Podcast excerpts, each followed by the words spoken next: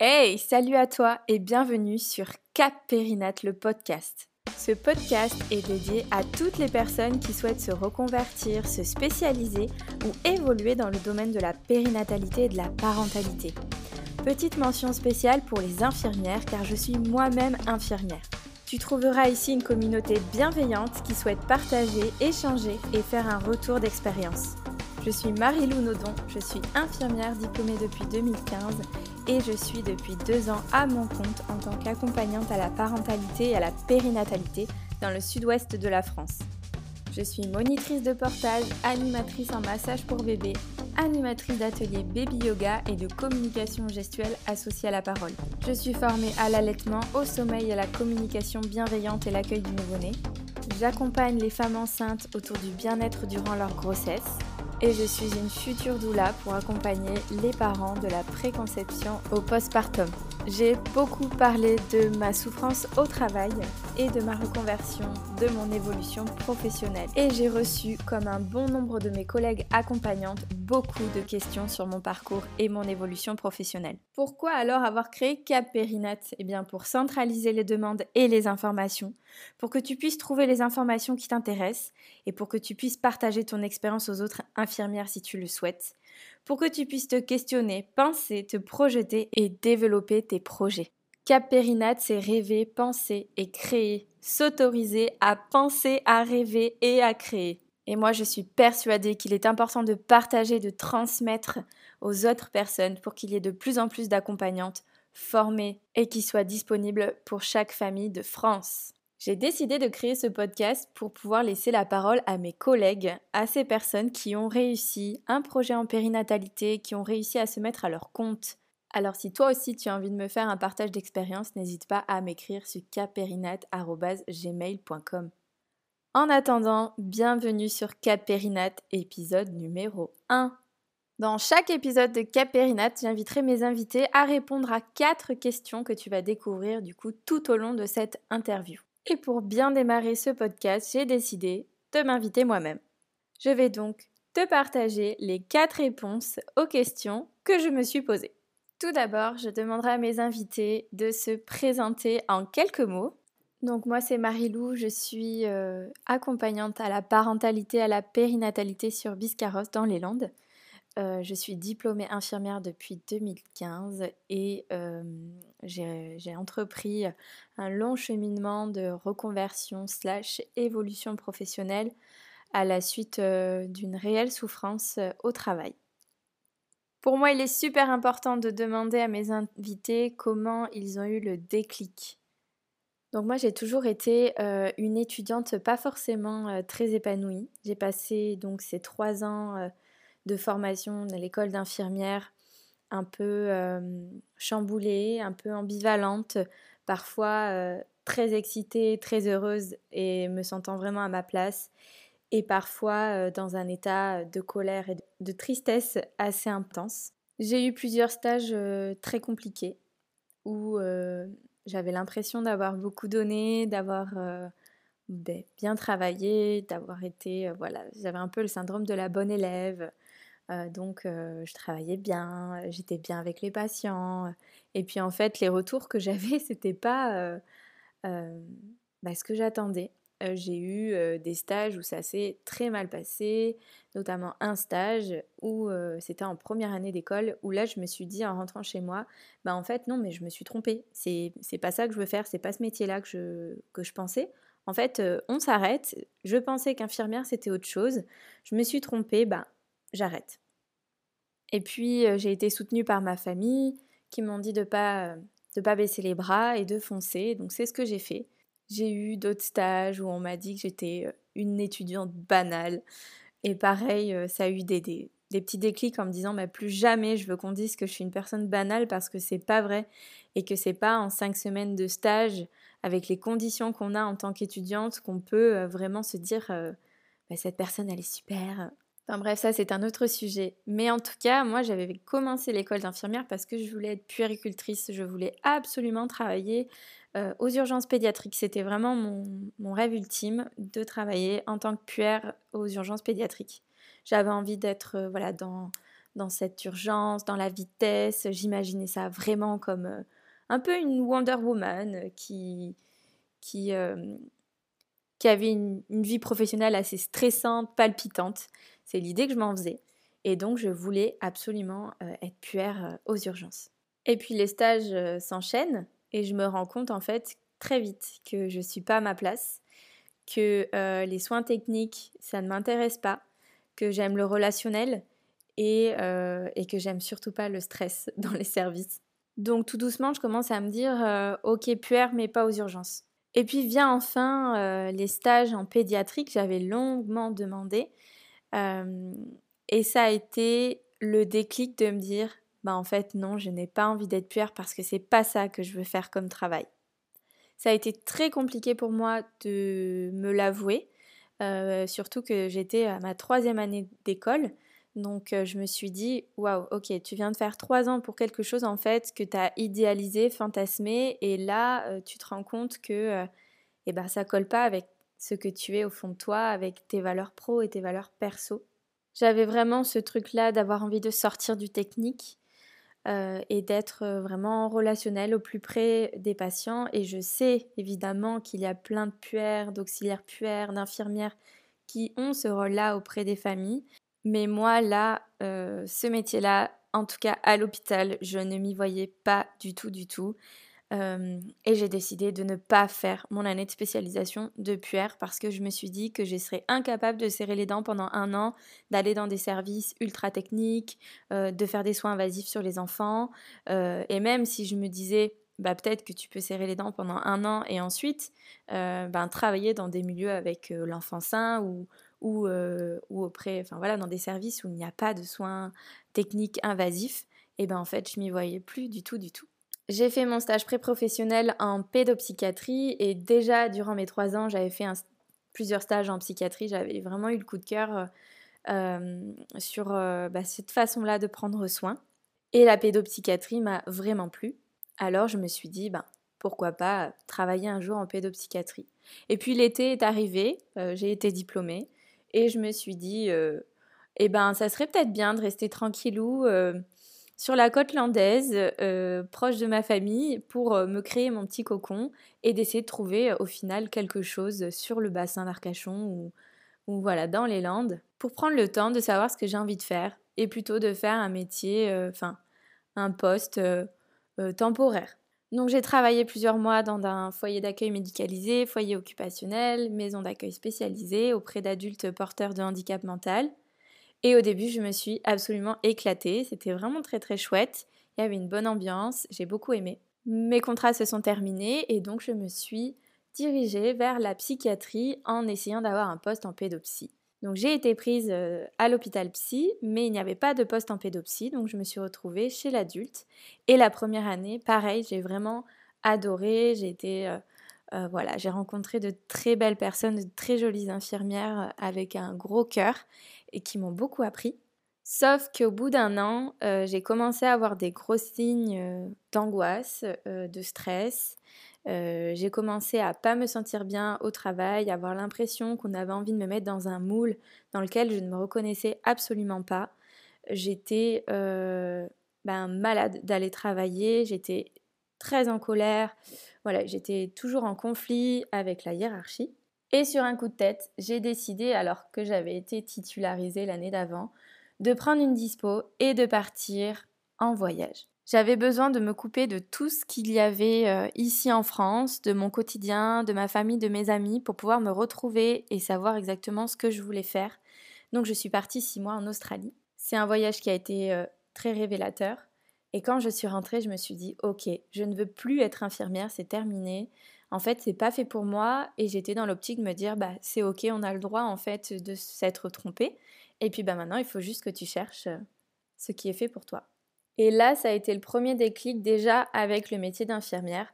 Sauf que, euh, eh bien, il fallait bien gagner de l'argent et manger. Et donc, j'ai pris un poste euh, alimentaire, comme on dit, dans les structures où j'avais travaillé dans mes tout premiers postes infirmiers.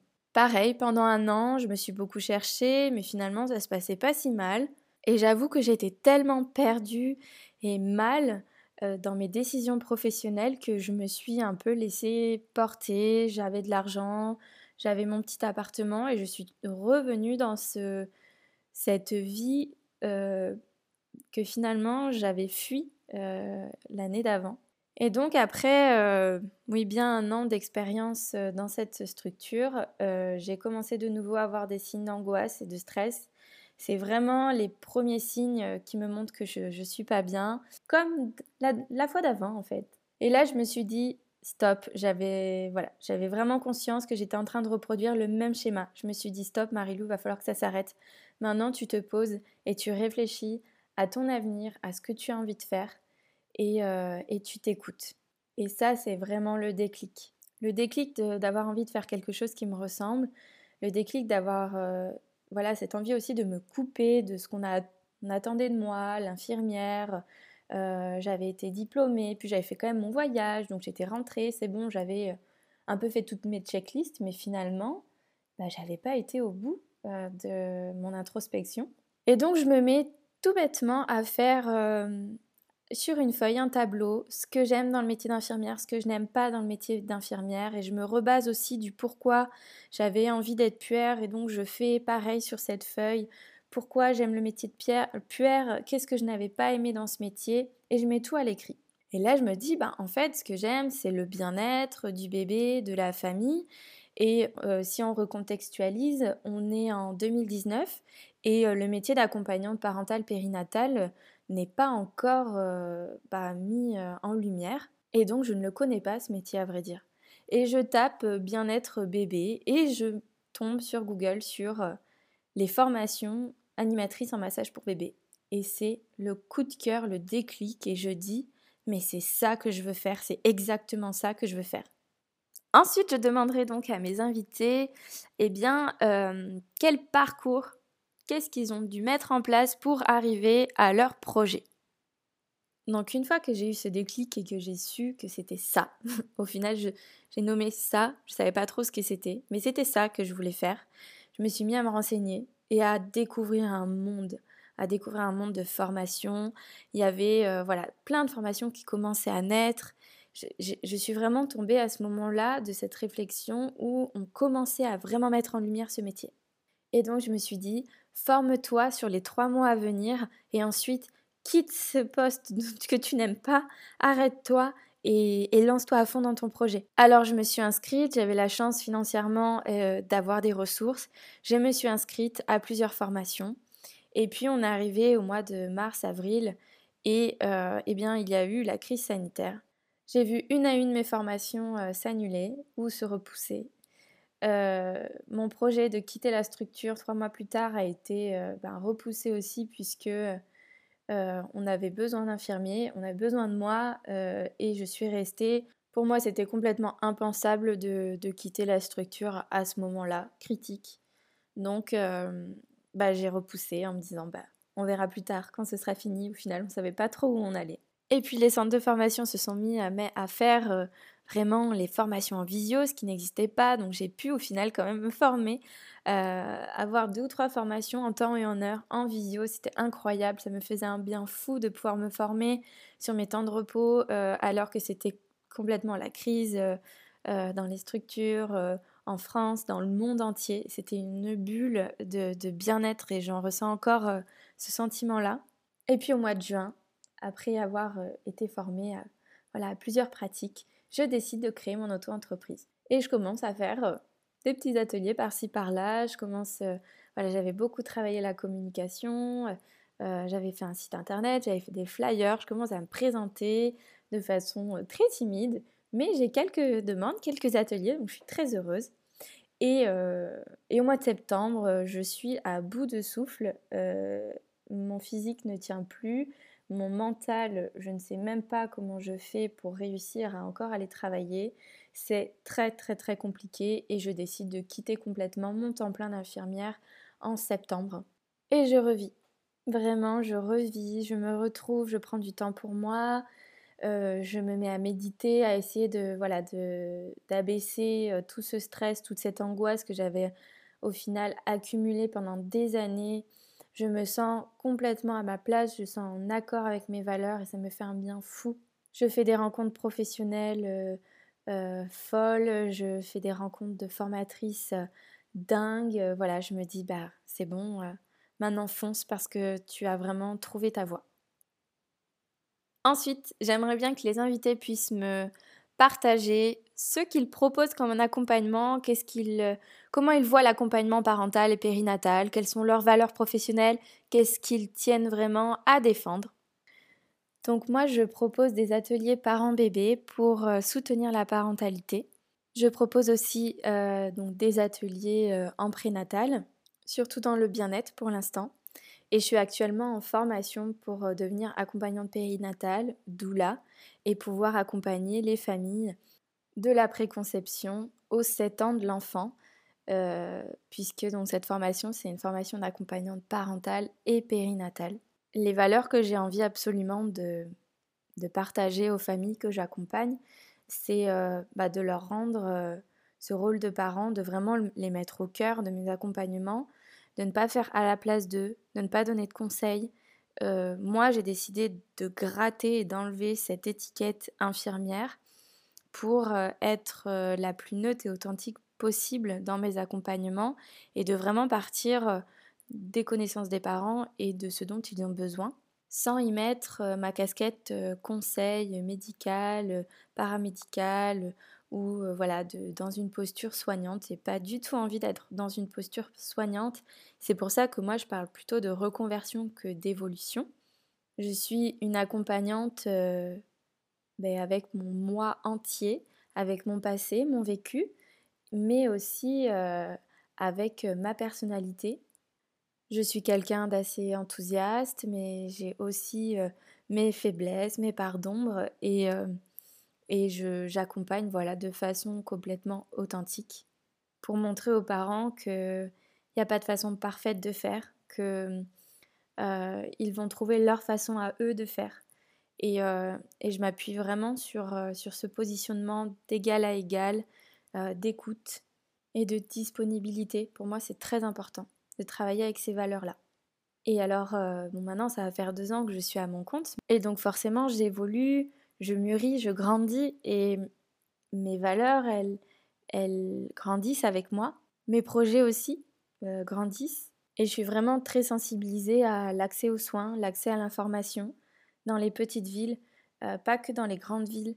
Je mets vraiment euh, mes projets en œuvre pour que chaque famille, chaque femme puisse avoir accès à l'information et pas juste l'information médicale ou paramédicale qu'on a envie de leur donner, mais une information euh, voilà, qui est neutre, pour que les femmes, euh, à chaque stade de leur vie, et les familles, à chaque stade de leur vie de famille, puissent faire des choix éclairés. Et ça, c'est une valeur qui me tient particulièrement à cœur.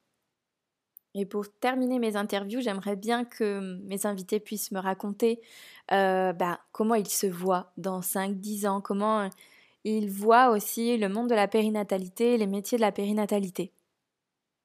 Alors s'il y a bien quelque chose que j'ai appris dans l'entrepreneuriat, c'est que c'est difficile de se projeter.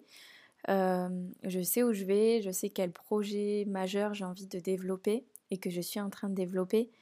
et du coup, c'est un peu difficile de se projeter parce que je ne marche pas du tout mécaniquement, je marche vraiment au feeling, aux rencontres, aux âmes, aux personnes qu'on met sur mon chemin. J'y attache beaucoup d'importance. Donc je je me laisse aller, je me laisse vivre jour après jour, tout en ayant des objectifs, euh, euh, voilà, sans perdre de, vue mes valeurs, euh, mes combats. Et sachez qu'on ne peut pas être sur tous les fronts, mais mes combats, tout ce, que je porte dans mon cœur et dans mes tripes, j'essaie d'évoluer en, en gardant ce cap-là. Et voilà, c'était le premier épisode de Cap Périnade. J'espère qu'il t'a plu.